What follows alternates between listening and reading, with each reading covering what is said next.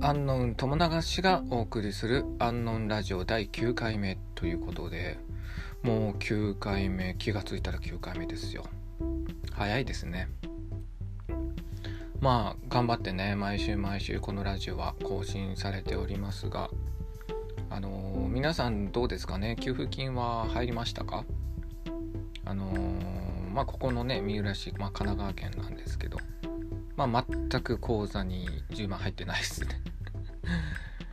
いつ入るんでしょうね。なんかあの長崎の僕実家が長崎なんですけど長崎のその親とかにはちゃんと振り込まれたっていう話がきなんか聞いたんですけど神奈川がまあ振り込まれないというねもう。でまあ僕の場合はね特にお店とかやってるのでやっぱね給付金振り込まれないとちょっと 困る部分もあってまあ早めにねなんとかしてほしいなと思うんですけど。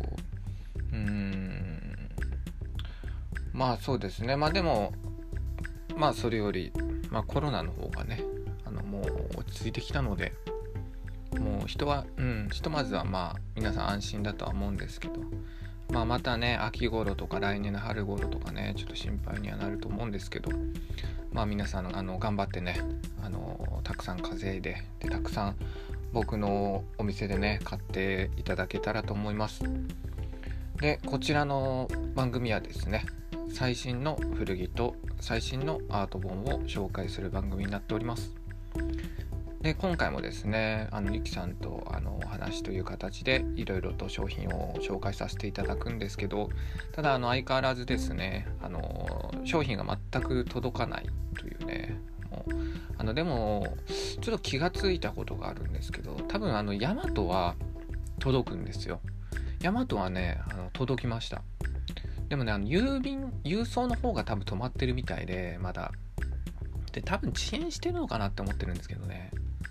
あのフランスとか、まあ、あとベラルーシとか荷物を送ってくれるところがあるんですけど、まあ、全部空港で止まってるのでまあそこで多分荷物が多分相当ね溜まってるのかなっていうまあ予想なんですけど、まあ、またねあの再開してきたらまあたくさんねちょっと面白い商品もね随時入荷予定ですのでそまあその間はねなんとかあのさっき言ったヤマトをねうまく活用してちょこちょこと商品商品を入荷していきますのでまたねこのラジオであの紹介でき、うん、紹介していこうかなと思っておりますので皆さんよろしくお願いします。でこのお店はですねもう皆さんのねあの手によってね支えられてるお店でもありますので、まあ、今後ともねよろしくお願いします。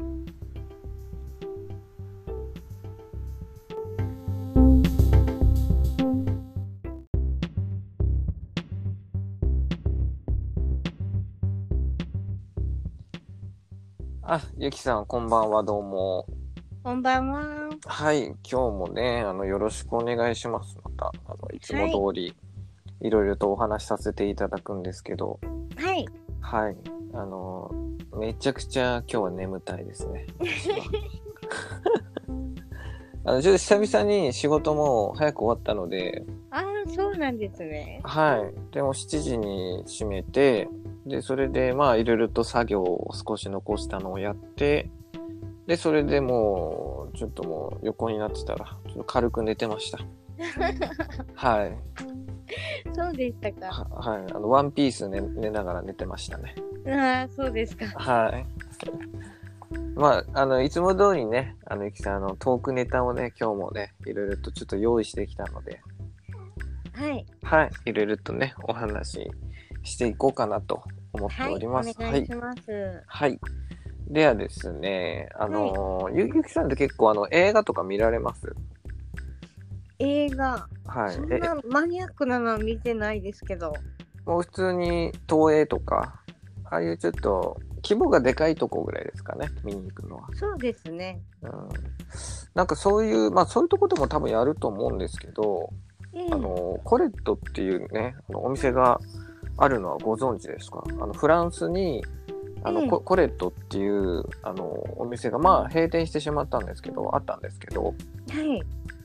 その、日本で言うと、もうビームスみたいな感じなんですよ。フランスのビームスみたいな。へえ。はい。で、そこのお店が、なんか、あのーまあ一応閉店してしまったんですけど、で、その閉店するまでの話をドキュメンタリーで撮ったっていう、あの、映画作品がありまして、で、近々多分上映されるんですけど、ええで、僕がちょっと気になったのが、あの、コレットって、あのー結構音楽つながりなんですよ。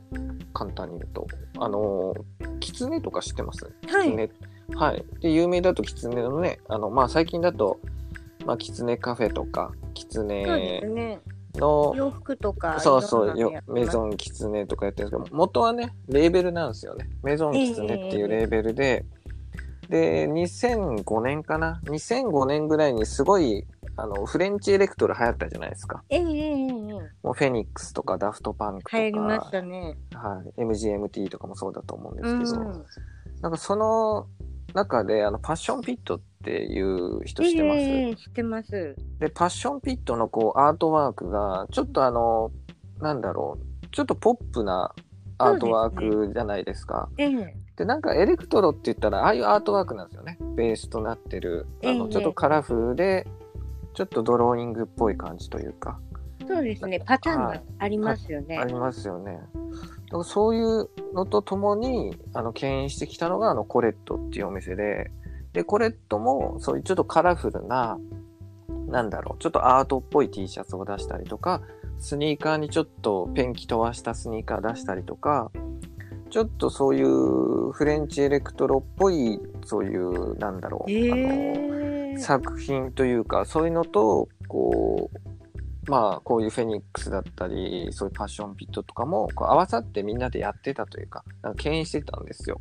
ああ、そうなんですね。はい。だから、あの、すごい、あのー僕の中では、まあ、音楽から派生された、まあ、キツネみたいなもので、ええで、結構好きだったんですよ。僕もなんか、ええ昔、2010年ぐらいか。いや、それより前だ。なんかほんとコレットが、ほんとちっちゃい時の時に、なぜかあのユニクロがあのコラボをしたんですよ。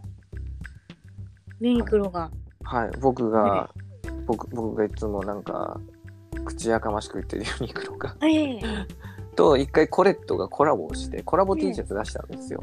うんで、それが、あのーまあ、フランス、ドイツとかアメリカとかの、そういうアート系をや、を、アート系のグラフィックとかをやってる会社と、なんかそのコラボで、なんか作品を作ろうということで、なんかやったんですけど、ええで、その時に僕コレット知ったんですよね、初めて。ああ。はい。で、それで僕もすごい T シャツとか好きで、なんか、まあその時は買ったりもしたんですけど、ええあのーまあ、それがやっぱり、コレットっていう存在を知って、それでその後、ちょっとエレクトロの流れが来た時に、一気に、あ、そういう流れの前触れなんだなっていうのをやっぱ知ったというか、まあ、もともとそういうインディーっぽいっていうのが、なんかちょっとコラージュだったり、ええなんかインディー感ってなんかドローイングとかだったり、なんかこう DIY っぽい、そうですね。の、ありますよね。手書きで書いたやつとかあるじゃないですか。うん。ああいうのが多分インディーロックのなんかベースとなってる部分あるじゃないですかえ。ええなんかえそれをなんか作ったような感じなんですよえね。えすごいですね。はい。だからね、あの、すごい好きなお店で、でも閉店してしまってね。やっぱそれこそ、うん。やっぱ時代がね、どんどんこう過ぎゆくために、たびに、やっぱりちょっとね、やっぱり、やっぱ変わってくるので、う。うんん。だからそういうのもあって、まあそういうのもね、なんか深い理由とか、なんかそういうのもなんかこのドキュメンタリーでね、なんか話すらしくて、ええうん、だから面白そうだな興味深いですね。とはい。だからちょっとね、最近だとですね、なんか渋谷のパルコでね、なんか、なんか、そのパルコが一回閉店してしまったじゃないですか。ええで、また最近再開してやり始めてるんですけど、それのまあ記念のトークショーで、なんかやったらしいですね。ちょっと軽く上映して。うんあ、コレットの。コレットのそのドキュメンタリーをえですね。えはい。だからまあちょっとね、まあ機会があればね、ぜひね、見に行っていただけたらと思ってますね。面はい。白そうですね。はい。で、僕ってあの、ちょっとそういうのも、まあ情報として、まあ聞いたりもしたんですけど、やっぱり、なんか、今回なんかやっぱコロナで、いろいろなお店がなんか営業体制を変えてきたじゃないですか。ええもうやっぱり、強いられますよね。あの、飲食店がね、ええその、まあ、宅配やったりとか、まあ、うん弁当にしちゃったりとか、なんかいろいろしちゃったと思うんですけど、ええでもあれ自体なんかもう、もともとなんか結構問われてたんじゃないかなとか思った部分があって。はい。なんか映画館ももともとは、あの、まあね、まあテレビ自体が、あの、簡単に言うと、まあ戦後、情報を得るためのものだったわけじゃないですか、ラジオもテレビも。ええで、それが娯楽に変わって、で、その娯楽が今度は映画に変わって、っていう、なんかやっぱこう時代とともにこの、なんか楽しみ方ってやっぱ変わってきてると思うんですよ。ええで、今回もその映画っていう部分もやっぱり最近だとね、配信だったり、うん。あとは、そうだな、そういう配信だったり、あとはまあ YouTube とかね、そういうのもやっぱり便便利になってきたりとか、あと最近すごい人気なのが Netflix とかね。ええああいう方向にちょっとやっぱりみんな新しいコンテンツができて、やっぱりそうやってどんどんどんどんなんかね、なんかそういう時代によって変わってきてるんじゃないかなと。なんかちょっと思って、うーん。だから今回のコロナのこういう騒動ってやっぱそういうのがね、ちょっと考えうんさせられるんじゃないかなってちょっと思ったっていうお話なんですけど。うん。えっ、と、利用するユーザー側もですか？利用す、ん？ユユーザーが利用者側も考えさ、はい考えるところに来てるっていうことですあ、そそうですよね。その、ま、いや、もう完全にお店側かもしれないですね。あお店側がはい。お店側が、やっぱりこう、やっぱり常にコロナで考えて宅配やり始めたりとか、うんテイクアウトやり始めたりとか、やっぱりこう、時代の流れによって、やっぱちょっとずつやっぱ変化していかないといけないのかなと。はいちょっとそれをちょっと思ったところですかねさ。んいつも鋭いですね。いや、でもちょっとね、あの、言葉がね、あんまり俺上手くないのでね、ちゃんと伝わってるかどうかっていうと松本店がやっぱり本質を捉えてると思いますよ。はい。うんいや、でもね、うんはい。だから、ぼだから僕のお店も、なんか常にね、こう、新しいことを提案していかないと、もう、正直、もう、ね、いつ飽きられるかね、お店なんてわかんないのでね、もう商品も、今じゃメルカリ、ヤフオクとかでね、簡単に買えちゃうので、ええだから、このラジオもね、やり始めたっていうのもあるんですけど、ええうん。ではですね、ちょっとまあ話はね、ちょっとこういう話をさせていただいたんですけど、どうしましょう今回ちょっとゆきさんにもね、曲を選毎毎回ね、ちょっと選んでいただいてるんですけど、ええ一発目からやりますか今回は。一発目から。一発目からやります？もしよかったら。そうですね、はい。で、あの、ゆきさんにね、ちょっとね、毎回ね、音楽のね、これ流してくださいっていうね、メールをもらうんですけど、はい。ええこ今回の人はね、僕は多分知知ってましたね。あ、知ってましたよね。はい、知ってました。ええあのーちょっと待ってください。名前な、だ、ピ誰ーナッツバターウルフ。ああ多分、多分ね、俺、あ、オートマティックの方です、ね。あ、そうです、そうです。オートマティックの方ですね。ええはいで、このオートマティックってあれなんですよ。あの、ドラムの、ドラムの子が、結構有名なポストパンクのバンドの娘なんですよね。そうなんですか。あ、そうそうです、そうです。だからね結構構結構ね、あの、いい暮らししてるタイプなんですよ。あら、あら、はいまあでもね、これすごい面白いことがあって、ええあの海外のお金持ってる人の方がこのインディー界を牽引してる人が多いんですよ実は。うーん。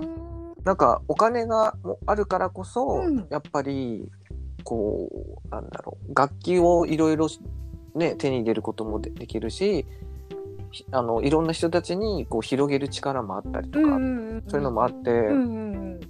なんか逆にそういうお金持ちの人の方がねなんかそういうインディー界をねあの結構牽引。しなきゃっていう感じのこともあってだから LA とかでもあった前あのーノイズイノイインダストリアルかインダストリアルのなんかこうフェスみたいなやつあったんですよええでそれ自体が本当もうすごい知られてないような世の中の感じの人ばっかりで、えで、それのやっぱりスポンサーというか、やっぱそういう方はやっぱり結構お金持ってるようなうん方がやってたりとかしててはい。おい、ポンちゃん。え？おい、ポンちゃん。すいません。あの、飼ってる猫がね、あの、袋で遊び始めたっていう。あ、なんか、だらだら聞こえます。はい。だから、ちょっとね、あの、リスナーも気にしないで聞いてて。はい。そうなんですよね。はい。ね、はい。あのーだからですね。そうですよね。いや、ゆきさんもやっぱそういうとこ感じるときってあります？なんか、そうですねも。ちょっと、なんだろう、インディーロックで結構有名な人だったりとかすると、意外にモデルさんとかね、うんうんうんうん。いたりとかするんですよね。モデルでやってたりとうんか、あと芸能人だったりとかが、なんかインディーロックやってるとか。うん。まあ日本で言うともう、あれですよね。まあ土屋アンナみたいになっちゃうかもしれないんですけど。チアフンなんか、なんか違うような気もする。まあ違いますけどね。まあ ちょっとね、はい。まあうんインディー、インディー感はないですけどね。うんインディ感ないですね。はい。そうですね。はいで、このオーこトマティックと、はい。あの、ピーナッツバターウルフの、はいこ。のストーンズスローっていうインディーズレーベルはい。から出た曲なんですけど、はい。あの、このピーナッツバターウルフが、はい。またあの、すごい、あうんの素晴らしい創始者の人で、はい。はい。もう自分が良いと思ったものだけをリリースするっていうことで、すごいいいレベルなんですよね。めめちゃくちゃ有名ですけどね。ですよねいやでもレーベルってすごい面白いですよね。なんかほんといろいろと、なんだろう、もうワープとかもそうですけど、ええなんかそこの一つ一つの個性があるというか、うんうんうんうん。うん。僕もなんか知ってるのだとワープと、さっき言ったワープは、なんかプロデュース力がやっぱすごいって聞いたことあります。ああ、そうなんですか。はい。だから本当に今まで売れてないインディーのバンドをプロデュースするらしいんですけど、うんただ、それをただ売れる方向じゃなくて、その人の良さを引き出しながら売り、売るのがうまいいう素晴らしい。はい。だからそういうのもあるし、あとはそうですね、あの、まあ、キャプチャードラッグスとかも、うん。まあ、ブルックリンのレーベルなんですけど、うん。まあ、そこもね、ドリームポップとかで全盛期迎えたような、あの、レーベルで、で、僕もね、そういうのでね、後でちょっとね、話したいことあるので、ちょっと話そうかなと。思ってるので、楽しみです。ははいい。はい、ぜひね、またちょっと後々話そうかなと思ってます。はい。ではですね、ちょっとオートマティックの曲をかけさせていただきますね。はい。はい。じゃあちょっとお待ちください。うーんと嬉しいです。はい。ではですね、あのー曲をかけさせていただきます。オートマティックで Too Much Money。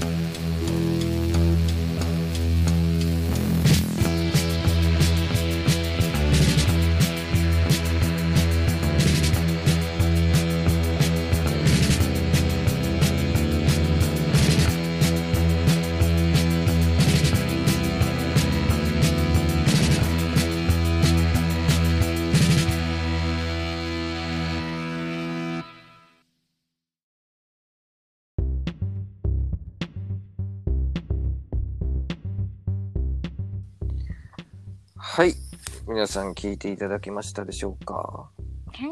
そう、この曲というか、このバンド自体はですね、僕なんかすごい評判聞いてて、ええあの、すごいね、あの、楽器がそんな上手くないって聞いてるんですよ。でそう、上手くないし、ジャケットもダサいみたいな。でも、それが、それがいいみたいな。うんうんうんうん。はいだから俺前からちょっと思ってることがあるんですけど、やっぱり、その、うん。やっぱりカルチャーだと思うんですよね。やっぱりそのうんぎ技術が上手かろうが、うんやっぱり知識があろうあろうが、うん。やっぱりその人のカルチャーが、やっぱりね、ちゃんと出て、やっぱりそういうところがやっぱ認められるっていう、うん。俺はそういう人がすごい好きで、だからこのね、このバンドも本当全く同じような感じだと僕は思いますね。うんう。ん。なんか珍しくなんかね、ゆきちゃんがね、あの、ポストパンクバンドを出してきたんでね、すごい珍しいなと思って。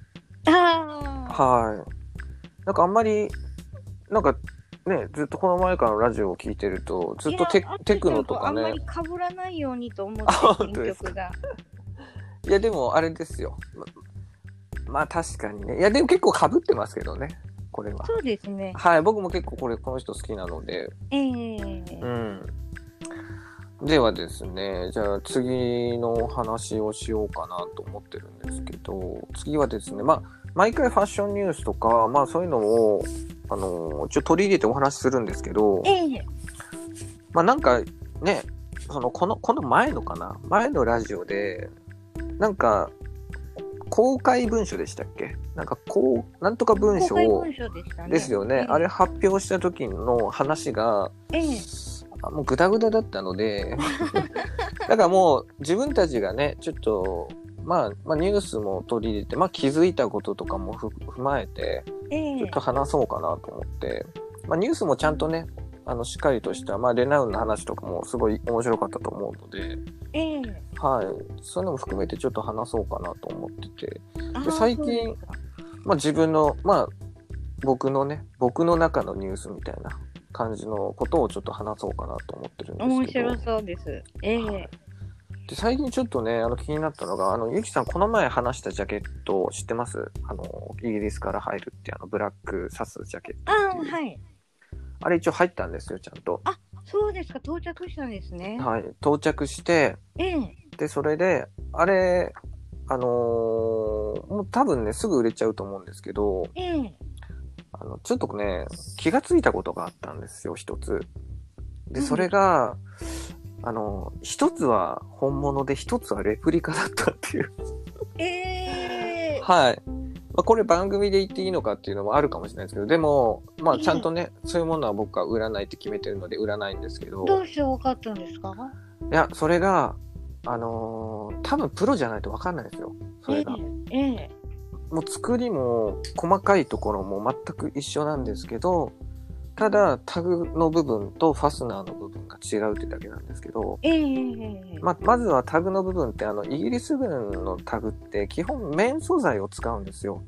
ええで、綿かリネン素材を使うので、だからこうプリントした時のこう滲む具合が独特なんですよ。はい。まずはそれがちょっと違うっていうのと、ええあと、ファスナーが一応イギリス仕様なんですよ。ちゃんとイギリス軍仕様のファスナーっていうのがあって、ええまあ、それが使われてなかったっていう。はい。で、多分、おそらくなんですけど、結構あの、あの、去年かな？去年、もうほんと2年前ぐらいかな？からずっと、まあなんか気になってることがあって、ええあのーミリタリー自体が最近すごい値段が高いんですよ。もうあの人気が。あの、最近のもう本当に YouTube 人気もあって、ええで、世界的にもやっぱすごい人気になってるんですけど、で、それのおかげですごい高騰してるんですよ。ええもうで、今回売るジャケットもまあ39,800円っていう結構値段高めなんですけど、ええまあそのぐらいのジャケットで、で、それが、あの、全世界で、あの、さこの前話した通り、ええ国が出す個数っていうのが決まってるんですよ。50個とか。する数ですね。はい。だから、サイズがいいのが一気に売れちゃうんですよ。160サイズとか、で、ええ190が残っちゃうみたいな。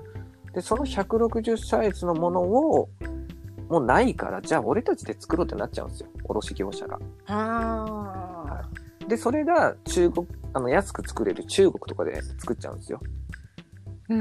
で、それを全国に、その、まあ、本物のミリタリーも含めて、レプリカと混ぜてみんな売っちゃうんですよね、それを。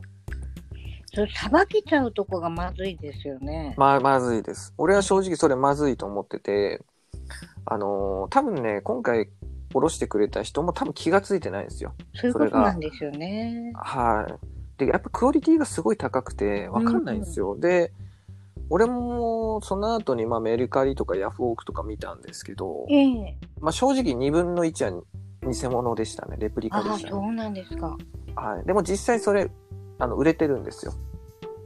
本当に。もう3万9000円とか取引されてて、気づかぬうちにやっぱ売れたりとかしてるので、うん。うんでやっまあちょっと複雑ですよね。そうですね。ですよね。だから僕、特に若い子とかにね、やっぱり本物を手に取ってほしいなっていうのもあるし、うん。一時期なんかそのコンバースの高騰がすごくて、ええで、それも、どこだったっけな、タイかどっかで、うんなんか、その全く同じ形で再販したんですよ。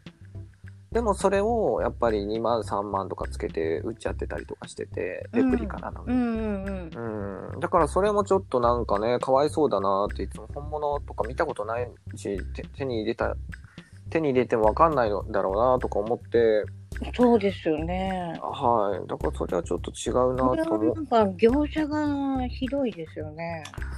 そうですね。だからね、あの、海外サイトとか見くとね、多分、ほとんどレプリカですね。はい。僕が知ってる限りんですか。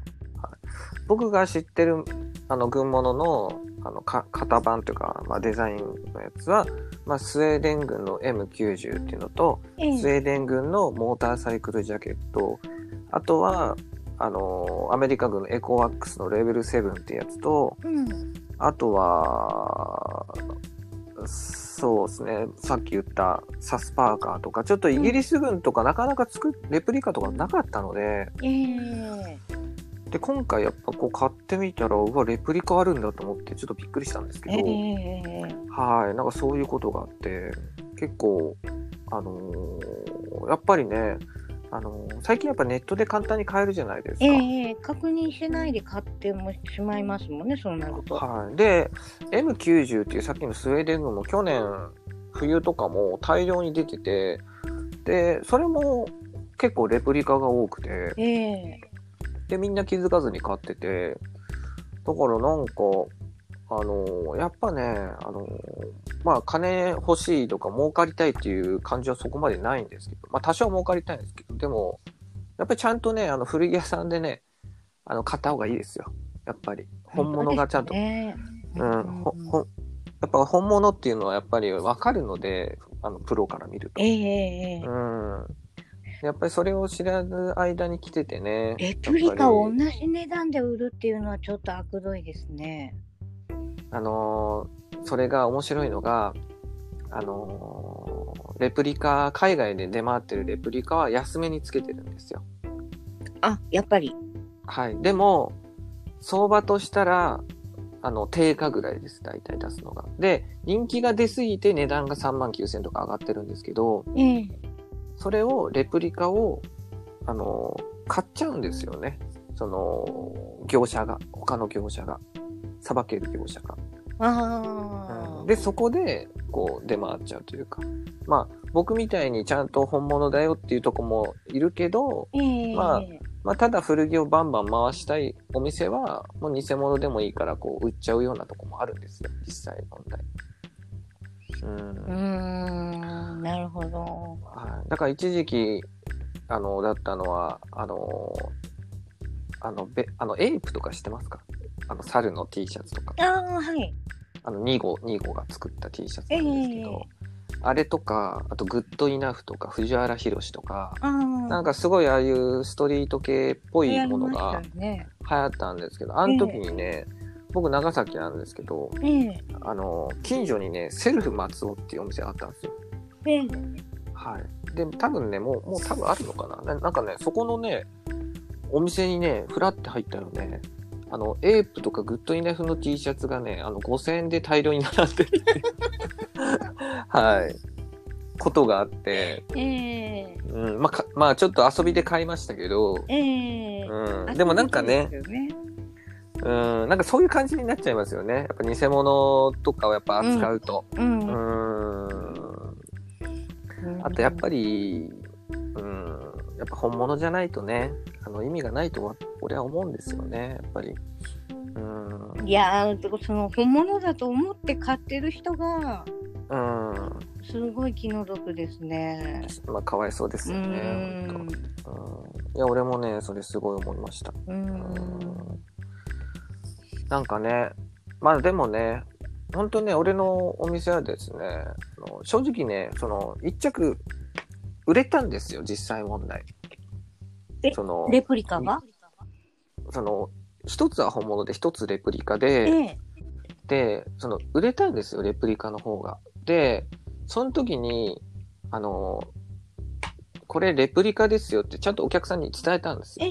えその時に気がついてしまって、あまりにもこうクオリティが高すぎて、ええで、それで、あのーそうやってちゃんとね、そのレプリカだからちょっと売れませんって,、っていうのをちゃんと、あの、断りましたので、私は。あそれでも構わないっていうことだったんですね。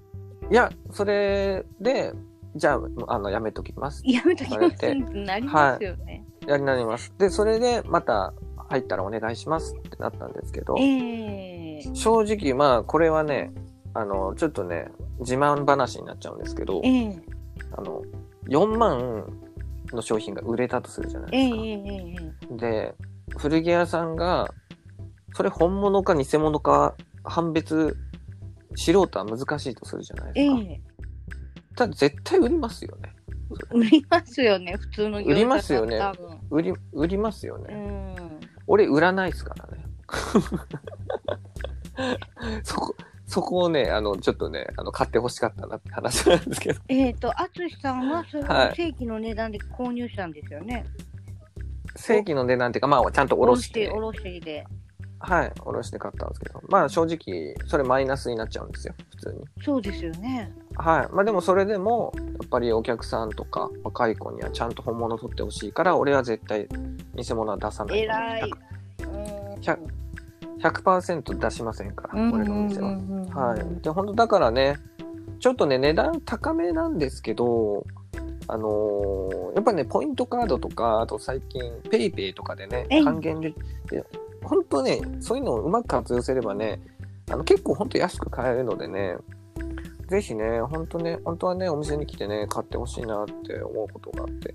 うん、なんかやっぱりこう、あのーやっぱみんなね、ネットで買っちゃうんですよ、正直な話。安いので。ええええええうん、なんかそこがね、すごいなんか、最近すごい思うことがあって。うん、まあ、やっぱえり、えやっぱり正直ね、この僕のお店に来て、あ、これレプリカなんだよとか、こういうとこ違うんだよとかいうのって、そこじゃないと分かんないじゃないですか。わかんないです。そのファスナーが違う業者とかわかんないです。はい。で、わそこも分かんないと思うし、あとやっぱりそこでなんかいろいろ話すことによって、考え方とかも、あ、こういう考え方もあるんだとかいうのも、まあ、僕もこう生活してる上でやっぱりいろんな人からこう情報もらって感じることもあるんですけど、ええでもやっぱりそういうコミュニケーションだったり、そういう情報ってやっぱりそういう現場じゃないと、やっぱりこう学べないんですよね。なるほやっぱりど。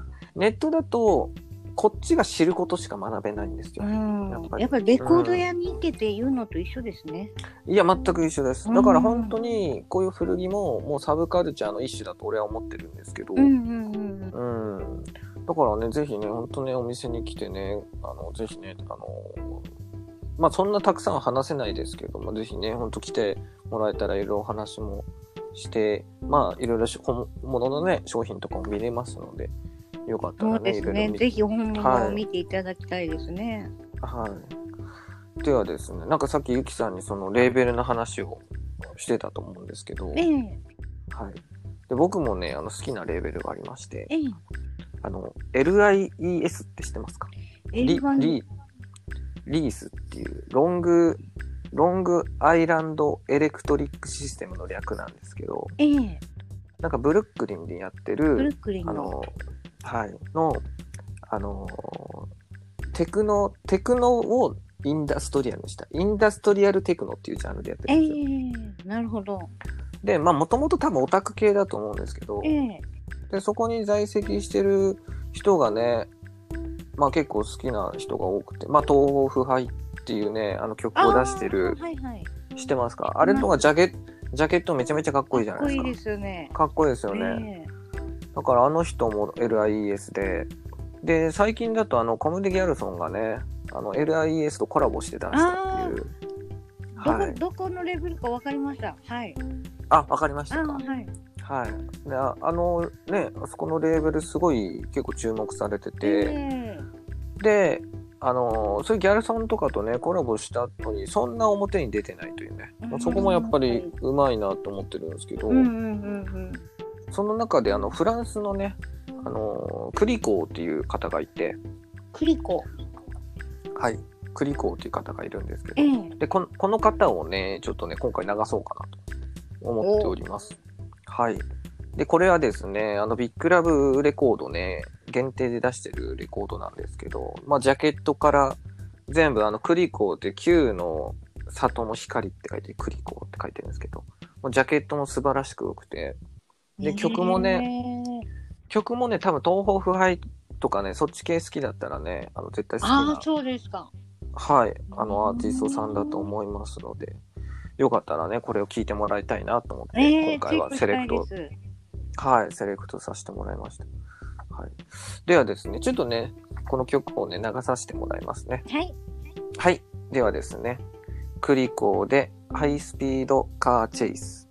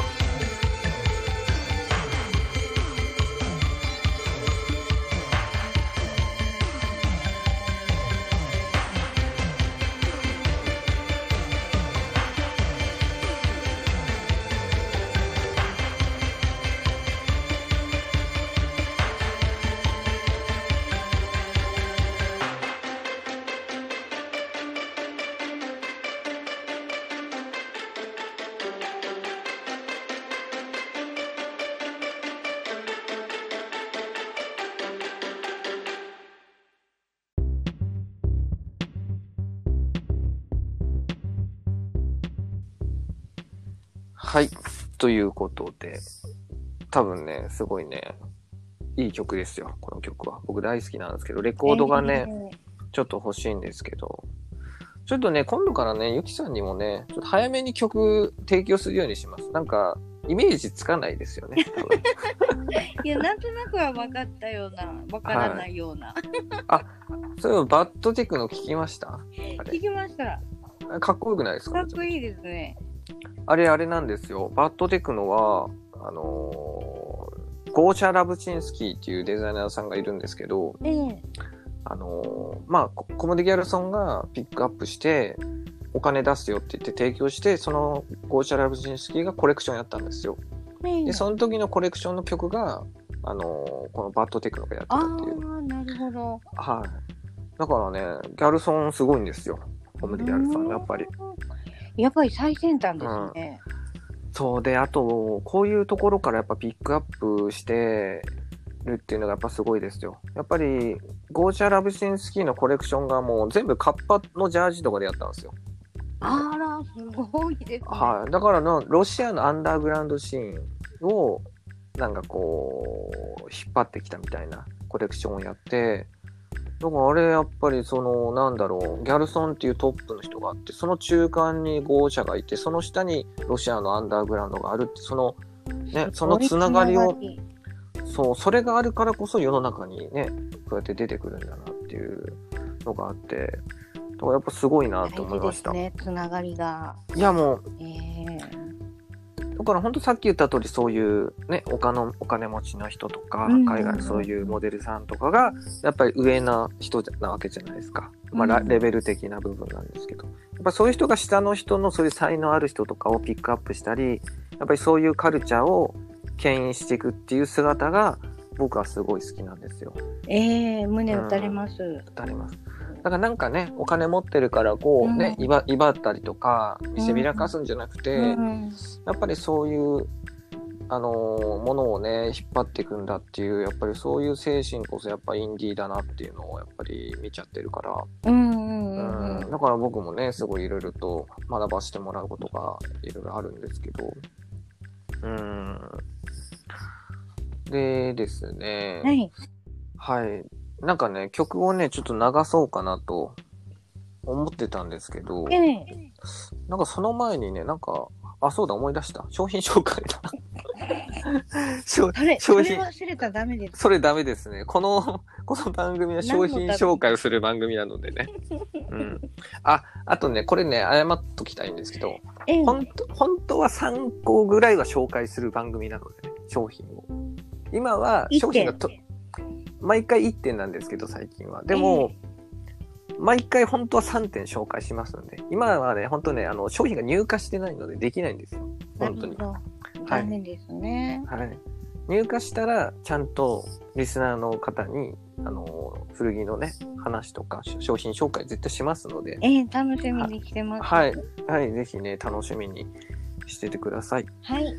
はい。ではですね、ちょっとね、商品紹介をね、させていただくんですけど。で、今回はですね、サルバトーレ・ダリのね、作品集、デュモントっていう本がね、一つ入っております。で、これがですね、1973年に出版されたものなんですけど、で、ゆきさんってあの、シュルレアリズムって聞いて、わかります？いや、わからないです。わかんないですよね、やっぱり。え僕も最初これわかんなかったんですよ。えええシュルレアリズムって何なんだろうってずっと思って、ええね、でも、シュールって言ったら分かりやすくないですか？シュールはわかります。はい。だからそれ、それらしいんですよ。シュルレアリズムの略略がシュールらしいんですよ。そうなんですか。そうです。で、そのシュールっていうのがですね、簡単に言うと、超現実主義っていう考え方らしくて、あのーまあ、要するに、物をこう書いたりとか、ええなんか表現するってなると、なんかこう参考にするわけじゃないですか。ええあの、あの木を描こうとか、誰かの絵を真似して描こうとかなるわけじゃないですえか。えそれをやめようっていう話なんですよ。シュルレアリズムって。なんか、もう自分が無意識に思うものをこう書いていくというか、夢の中で見たものを起きた瞬間書くとか、ええなんか自分が日常的に無意識に感じてることを絵に描いたり、あのーまあそれを曲にしたりとかするのがなんかシュルレアリズムらしいんですよ。そうなんですか。はい、で分かりやすく言うとあの野生爆弾みたいな感じですね。お笑いの。よくわかんないんです。なんか野生爆弾ってなんかすごいシュールじゃないですか。なんかあのあの顔になんかメイクしたりとかして、ええちょっとカルトっぽい要素でやってて、ええでも、でも、お前何やってんだよって突っ込むことによって、なんか非現実じゃなくなるらしくて、でも、あれを突き通せばシュルレアリズムらしいんですよ。そうなんですか。はえ？い。すごい、え？えすごい難しい話になっちゃってると思うんですけど、いえ、面白いです。はい。ゆきさん分かりました？今の説明で俺の。いや、わかんないです。分かんない。わかんないですけど、はい。まあ、要するに、なんだろう。あのー否定したらダメらしいんですよ。その、表現することに対して。まずはは。で、あのーまあ、簡単に言うとドローイングっていうのは言えば簡単なの。ドローイングってこう知ってますよね。手でこう、ペンとかで描く、ええ絵を描いたりするやつなんですけど。あれってなんか無意識に描いてるじゃないですか、こう絵を。そうですね。まあそういうことなんですよ。もう無意識でこう描くことをシュルレアリズムっていうらしいです。考えてはいけないんです。考えてはいけないらしいです。あれはええはい。だから、有名な画家さんだと、ね、あの、ベッドの隣に、あの、キャンバスを置いて、ええあの、目が覚めた瞬間描くらしいですね。絵を。その夢の中で見たのを忘れないうちにガーって描くらしいです。その絵ははい実際出来上がったらリアルなんですか、それとも？実際、あ、それも、ええもうその画家さんの技術次第ですね。すごい絵が上手な人が描いたら、そういうちょっと綺麗な感じの、あのー作品も出来上がるし、絵が下手だったら下手でドローイングみたいなちょっと手書き感があるものが仕上がったりとか。はい。らその中の一人が有名なのがこのダリですね。ああそういうことなんですね、で、僕が好きなあの、ヤン・シュバンクマイエルっていう監督さんがいるんですけど、ええその方もシュルレアリズムって言われてるんですよね。その人は子供の時になんかすごい食べ物に恐怖を覚えたらしいんですよ。無理やり食べさせられたらしくて。で、それを食べ物に対してのシュルレアリズムっていう表現で、あの、コラージュ作品作ったりとか、なんかいろいろ作品を面作ってて。ねいや、本当そのさ、その監督はね、すごいんですよ。もうあの、あとやっぱこだわりがすごくて、あの、皿とか食器とか、ええ。あと服とか全部チェコ、まあもともとチェコの監督なんですけど、ええ。ほとんどやっぱチェコ製のものしか使わないんですよ。へえもう日本のものとかも絶対入れないし、うんもう、もうぶ、もう全部リュックから何でもチェコのものを使ってて、だから、あのーヤンシュバンクマイルの作品見ると、洋服とか、普通にチェコ軍のジャケット着てるとか、チェコ軍の、あの、リュックからってるとか、もうそんな感じなんです。ねだから、え珍しい監督ですねはい。だからとことんそうやってこだわって作ってる監督で、うん。だからね、まあ、二人ともまあ共通して言えるのは、まあ、ちょっと変わってるというか、まあ、そういう感じだと思うんですよね。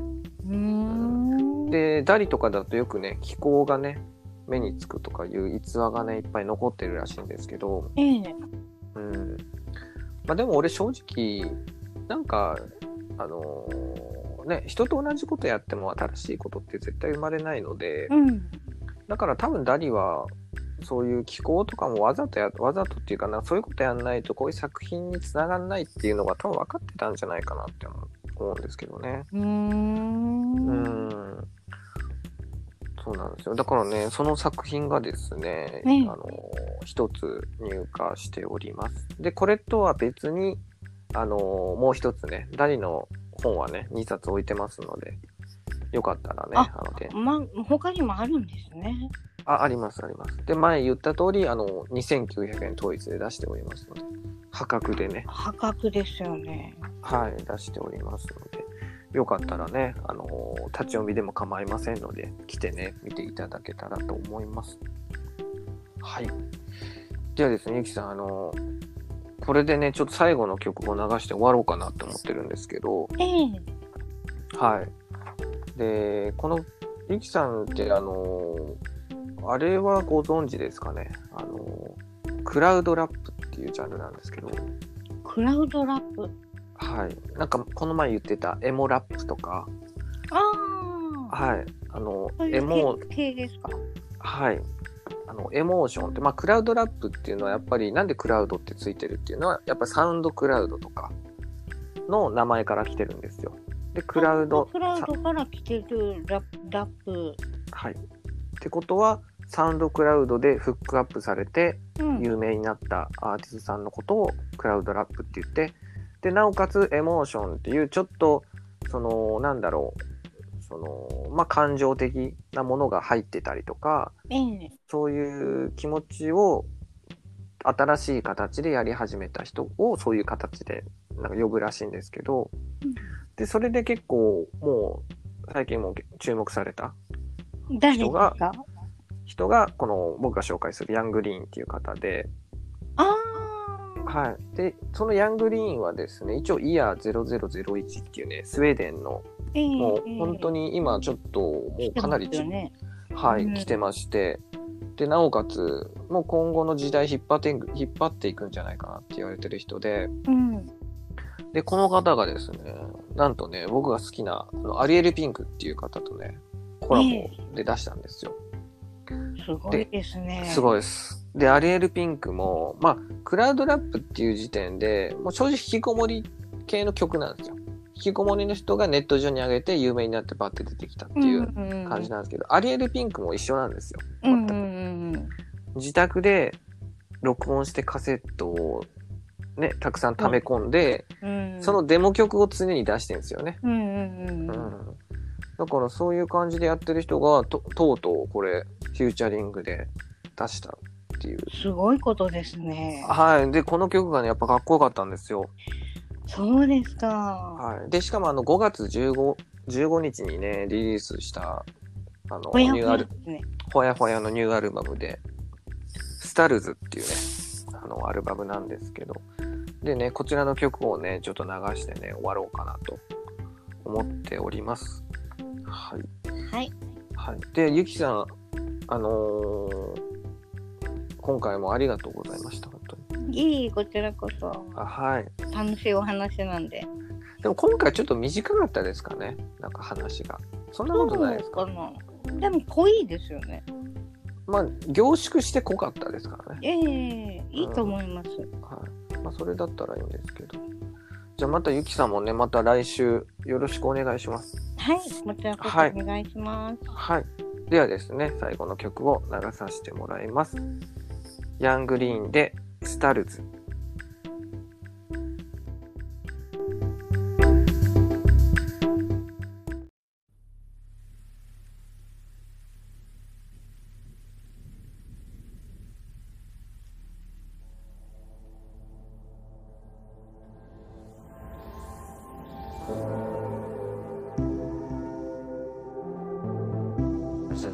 Times of nowhere.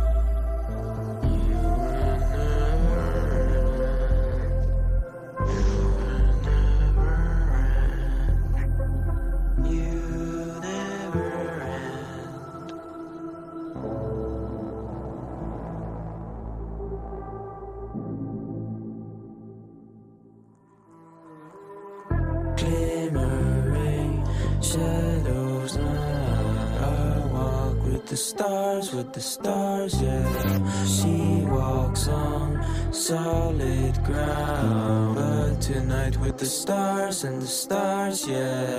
She walks up, she walks back. But she goes stars with the stars, yeah. Sometimes I have no answer. You think you know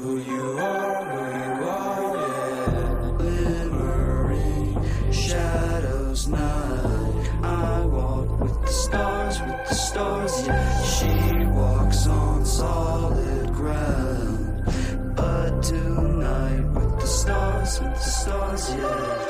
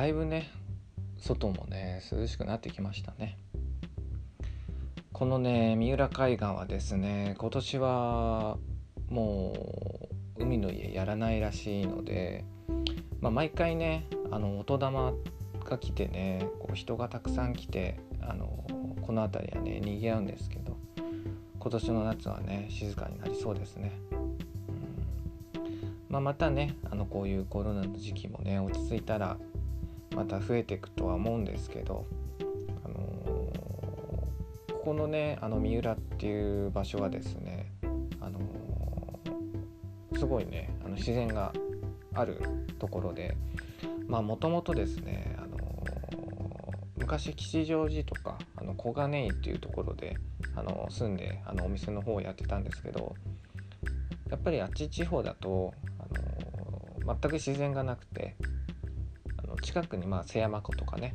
ああいうちょっと湖があったりはあったんですけど、まあ、バイクで走ったりレンタカーで走ったりしてもなんかねどこの景色もなんかど、ね、変わんなくて、まあ、道路ばっかりでっていうところで過ごしててでやっぱりねあのもともとま海の町で育ったっていうのもあってでそういうのを機にあのこちらの方に引っ越してきました。まあでもねまあいろいろとまあ古着屋さんをやってみてねすごい気づかされることもたくさんあってすごいねいろいろと学ばせてもらったような街です。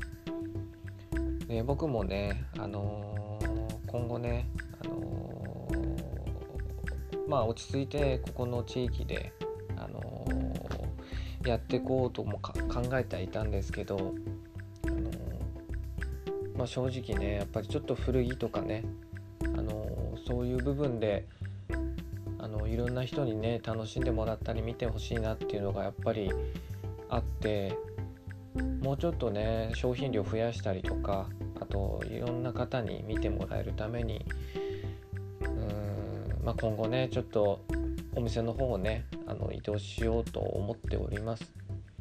でまあさ本当だいぶ先になってしまうんですけどーぜひね今まで来れなかった人とかがいましたらねあの多分もうちょっとねあの来やすい場所になるかと思いますので是非ねあのその時はお店にお越しいただけたらと思います。でこのラジオはですねあの常にあの毎週更新しておりますのであの遠くてね来れない方とかこのラジオでね聞いてあの情報を得たりとかねあの面白いなと思って聞いてもらえればあの嬉しいので随時ねあのよかったら聞いてみてください。で今回もですねあの第9回目ということでまた10回11回そして100回ね続けてやってまいりますので今後ともよろしくお願いいたします。お相手は安納友永敦でした。ありがとうございます。